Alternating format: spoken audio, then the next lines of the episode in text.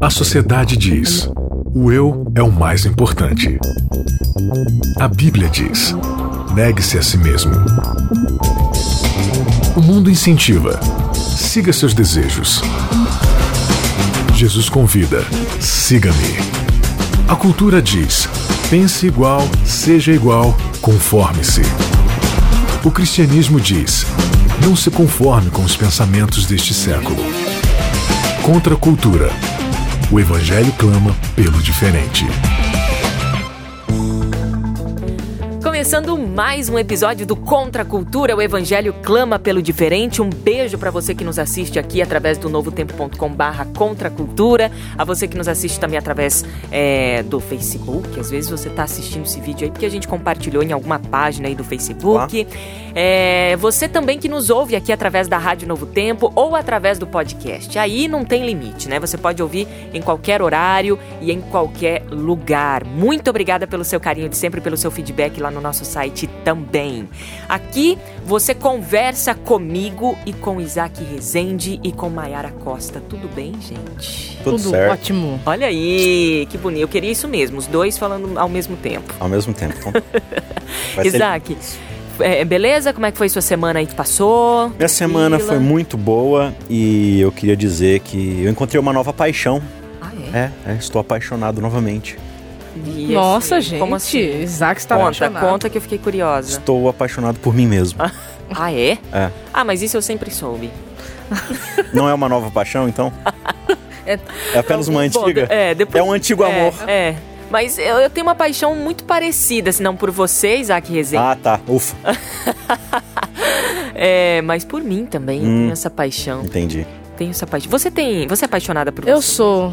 Eu sou assim. Até um beijinho no ombro pra mim. É, Ah, beijinho no ombro. eu me deslumbro comigo mesmo, né? Muito bem, o feitiço de Narciso é o nome aqui, o título do nosso quinto episódio desta série é Evangelho com E maiúsculo. É, esse é o título da nossa série aí de 14 episódios, já estamos aí no quinto episódio, quase chegando aí na metade já, nos 50% desta nossa série. É, e a gente está estudando Gálatas, Isso né, aí. nesta série toda. Nossa, mas um livro tão pequeno, 14 episódios, mas é que tem muita Nossa, coisa. é pequeno, mas vou te falar, viu? Dava pra ficar Poucas- estudando ele o ano inteiro. Dava pra Poucos ter o quê? textos Mais desse de tamanho tem tanto conceito pra você ir... 14 episódios do tipo, não, não é nada, a gente né? tem que fazer correndo, a gente tem que fazer correndo. Só em- a, Acredite. a título de introdução. Só. Agora, o feitiço de Narciso, é isso mesmo? É isso aí. Quem foi Narciso da mitologia grega foi aquele cara que ele recebeu essa maldição de que se ele um dia visse o próprio reflexo, ele ia ficar deslumbrado com ele mesmo e não ia ter mais uma relação saudável, porque o tempo todo ele estaria olhando para ele mesmo. E ele, assim, mandou cobrir todos os espelhos da casa, qualquer coisa que pudesse, né? Fazer um reflexo. Mas aí diz a história que um belo dia ele estava com sede e aí ele se abaixou num rio para beber água e ele viu o seu reflexo ali no, no rio e não conseguiu mais tirar os olhos. E esse foi o destino dele. Ele não se conseguiu mais apaixonou por se ele. apaixonou completamente por ele mesmo. E é interessante que quando a gente chega aqui no, no capítulo 3 da carta aos Gálatas, né? Paulo ele diz assim: Ó Gálatas insensatos, quem os enfeitiçou? Ou seja, a- para Paulo, a situação que os Gálatas se encontram ali, de acordo com essa nova teologia que os judaizantes estão apresentando, deixou os Gálatas enfeitiçados. A expressão que ele usa aqui é de hipnose, de feitiço, ou seja, vocês estão fora dos- do raciocínio normal de vocês, vocês estão fora da racionalidade. Só que qual é essa teologia que os judaizantes estão apresentando? É a justificação pelas próprias obras. Então, no fim das contas, os Gálatas aqui para Paulo, eles estão apaixonados por eles mesmos, ou seja, o que eu posso fazer por mim mesmo para alcançar minha salvação diante de Deus. Lembrando que na mitologia de Narciso, a mitologia grega, ele morre, né? Porque ele Sim. morre afogado por conta. Ele se apaixonou tanto pela imagem dele que ele acabou caindo ali na- no- no rio e morreu afogado por conta dessa. Não posso confirmar isso, mas acho que é por aí. É muito, não, mas é muito bom Nesse fazer essa ponte, imagem. porque no final das contas, quem viver muito fascinado por si mesmo, esse é o final. Acaba Uhum. morrendo afogado. E no- a gente vai ver no final do capítulo que esse é o próprio ponto de Paulo, né?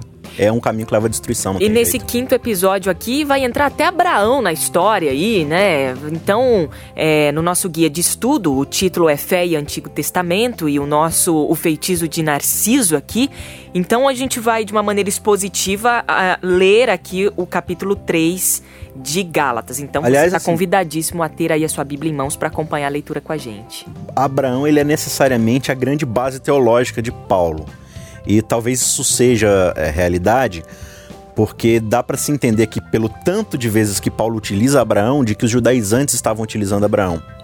Então acredito que assim, a ideia era de que assim, não, se vocês querem participar da fé que é exclusiva de Abraão, da religião de Abraão, vocês têm que se ligar a tudo aquilo que Abraão fez. Então acho que Paulo ele vai usar o próprio Abraão como o antídoto do, do veneno que os caras estão utilizando. Por isso que daqui pra frente, inclusive no capítulo 4 é só Abraão, Abraão, Abraão, Abraão, Abraão. Então daqui pra frente Abraão vai ser uma figura central em toda a argumentação de Paulo. Muito bem. Você, tá, você citou algumas vezes aí a palavra judaizante. Maiara, é, só para recapitular, o que, que é, o, que, o que eram os judaizantes, né? É, Os judaizantes, eles eram judeus que estavam, né, pelo menos aparentavam estar convertidos ao, ao cristianismo, porém, eles não acreditavam tão plenamente que a graça de Cristo era suficiente e que a ela as práticas judaicas deveriam ser acrescentadas para a salvação. Muito bem. Então tá bom. Recapitulando aí alguns alguns termos aí para você continuar o estudo com a gente. Bora lá. É, Gálatas 3, Gálatas capítulo 3, nós vamos ler aqui é, nessa primeira parte do 1 ao verso 5. Vamos lá. Ó Gálatas insensatos, lembrando aqui que a minha versão é a nova versão transformadora, tá? Ó Gálatas insensatos, Paulo dizendo aqui, quem os enfeitiçou? Jesus Cristo não lhes foi explicado tão claramente como se estivessem visto com os próprios olhos a morte dele na cruz? Deixe-me perguntar apenas uma coisa. Vocês receberam o Espírito porque obedeceram à lei ou porque creram na mensagem que ouviram?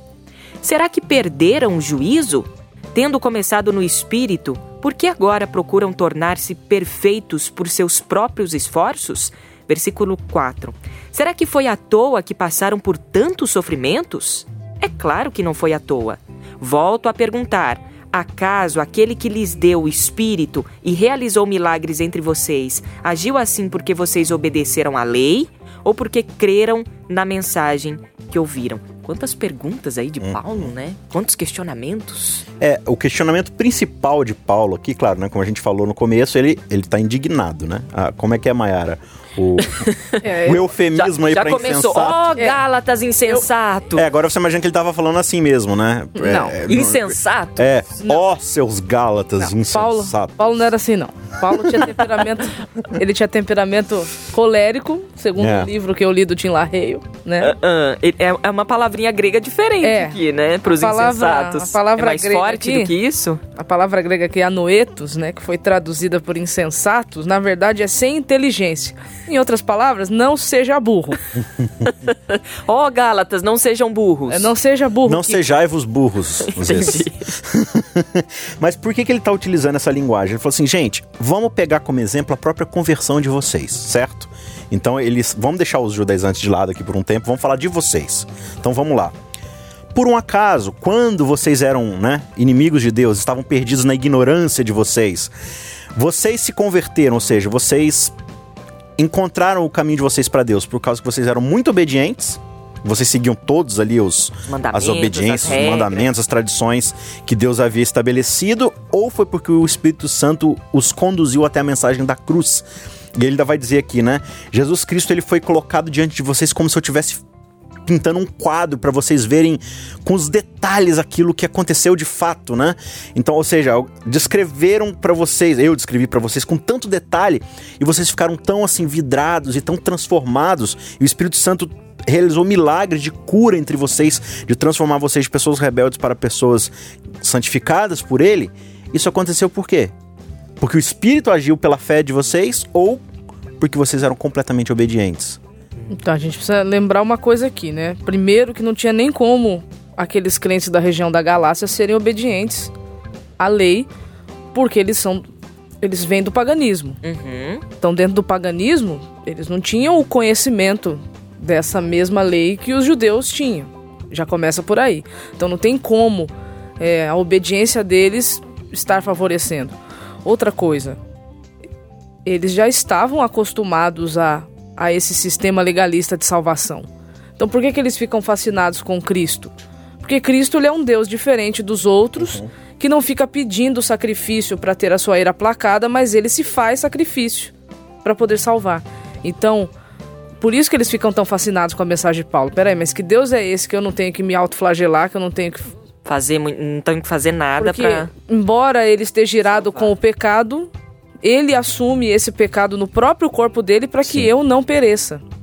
Então, a Paulo estava trazendo de volta a memória deles ali, o, o que é que traz a salvação. Sim. Então, o que, que ele vai falar aqui?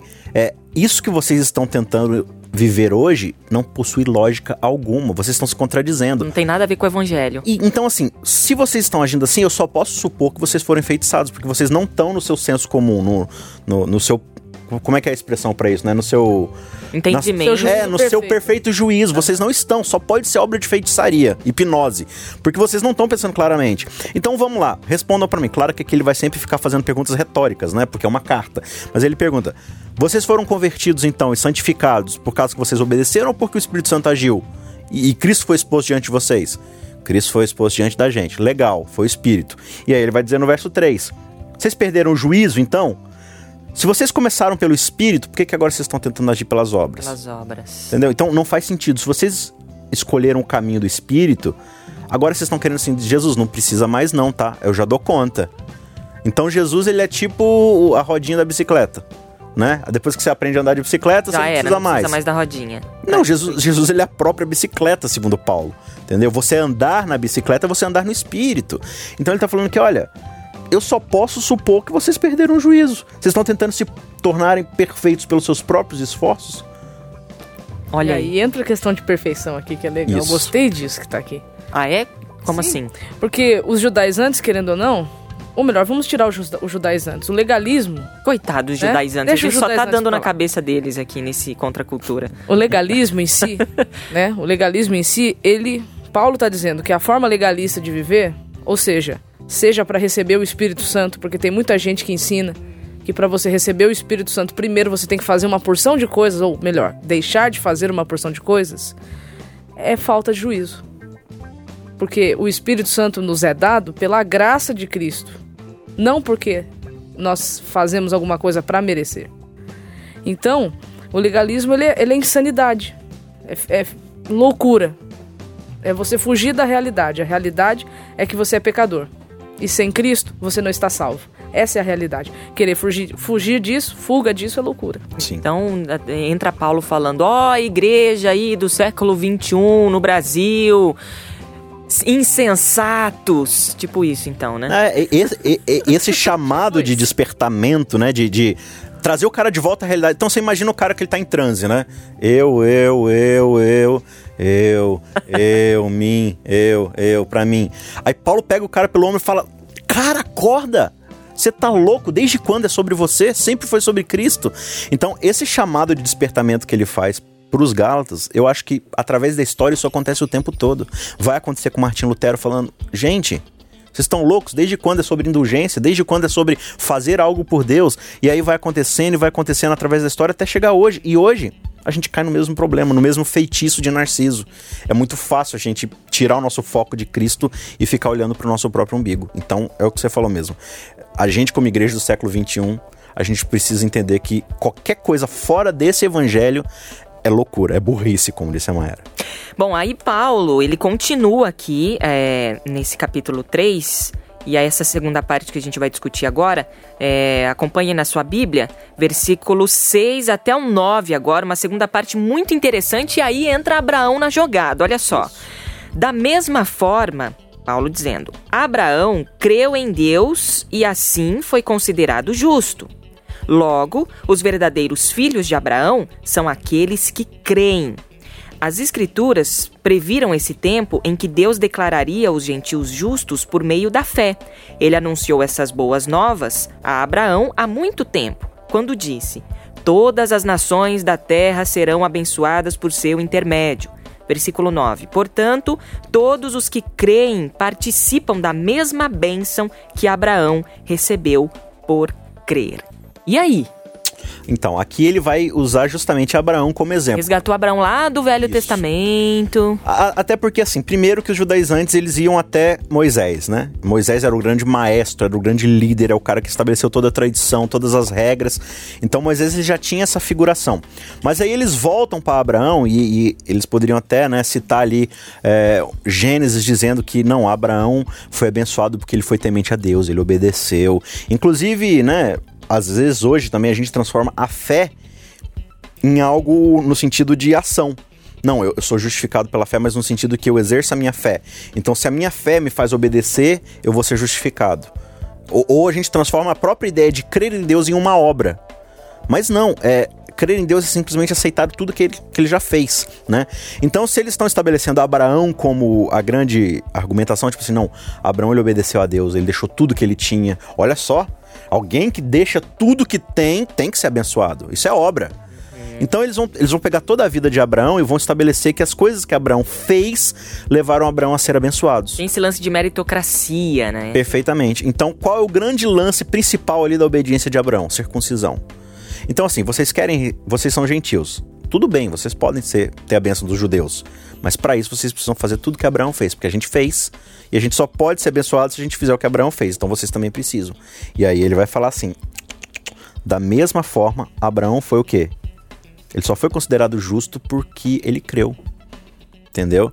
E aí ele vai encerrar esse trecho dizendo assim: Portanto, a mesma bênção que foi dada a Abraão é a bênção dada a vocês. Qual bênção é essa? Creiam. A de crer. Entendeu? Então, é.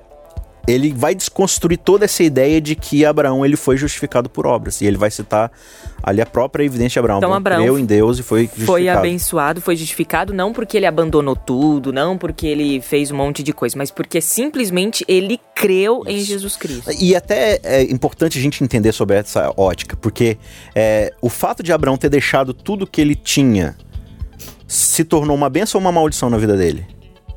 Uma bênção. Uma benção. Então, tipo assim, o, fato dele deixar tudo não é uma obra, é uma, a própria bênção. Então, a fé, ela não, ela não produz obra no sentido de é, você ser abençoado por essa obra no sentido do seu relacionamento com Deus. Mas ela produz bênção no sentido de que a própria obediência está a bênção. Não, não sei se ficou muito claro, mas A bênção, a bênção isso consiste. o fato dele ter deixado tudo porque creu em Deus já consistia em si uma bênção e não uma meritocracia. Aham. Porque lá na frente ele vai receber coisas muito melhores. Mas por quê? Porque a fé o conduziu a isso. Não foi isso que o conduziu à fé, à, à obediência em Deus. Né? É porque, se a gente for levar em consideração, é, o livro de Hebreus, por exemplo, no capítulo 11, do 8 ao 19, vai mostrar que Abraão não alcançou a promessa. Ele não viu a, a vinda do descendente. Sim. Porque o descendente, como vai mostrar Paulo ainda nesse capítulo 3 mais pra frente, é o Cristo. Então ele não alcançou a promessa. Então, se a fé, Pra ter fé, eu preciso primeiro alcançar a promessa, então Isso. o próprio Abraão, que era pai da fé, não alcançou. Ok. E aí ele ainda vai citar aqui no, no verso 8 o seguinte: as escrituras previram este tempo. Então, ele, de novo, ele vai citar a própria Antigo Testamento, que era a Bíblia dos judeus. Onde Deus declararia os gentios justos por meio da fé. Ele anunciou essas boas novas a Abraão há muito tempo, quando disse: Todas as famílias da terra serão abençoadas por seu intermédio. É interessante que a, a palavra hebraica que se traduz em família, no grego vai se utilizar como gentios. Então, por outro lado, a Bíblia está falando assim: por meio de Abraão, todos os gentios da terra serão abençoados. Olha que interessante. Então, Paulo vai falar assim: não, gente, se vocês estão usando Abraão para dizer que tem que obedecer, Abraão não foi salvo por obediência. Ele foi salvo, ele foi justificado por fé. Então, ele vai dizer: então, os verdadeiros filhos de Abraão não são quem são circuncidados, são os que creem em Deus, são os que creem em Cristo. E os legalistas piram, piram em. Paulo, né? Vamos se- seguir aqui é, a partir do versículo 10 agora e a gente fecha essa primeira parte desse capítulo, do 10 ao 14. Então, para resumir, do 6 a 9, é, Paulo tentou desfazer aí a ideia de que Abraão foi justificado pelas obras, né? Versículo 10. Contudo, os que confiam na lei, Paulo continua dizendo, Contudo, os que confiam na lei para serem declarados justos estão sob maldição, pois as Escrituras dizem: Maldito quem não se mantiver obediente a tudo que está escrito no livro da lei.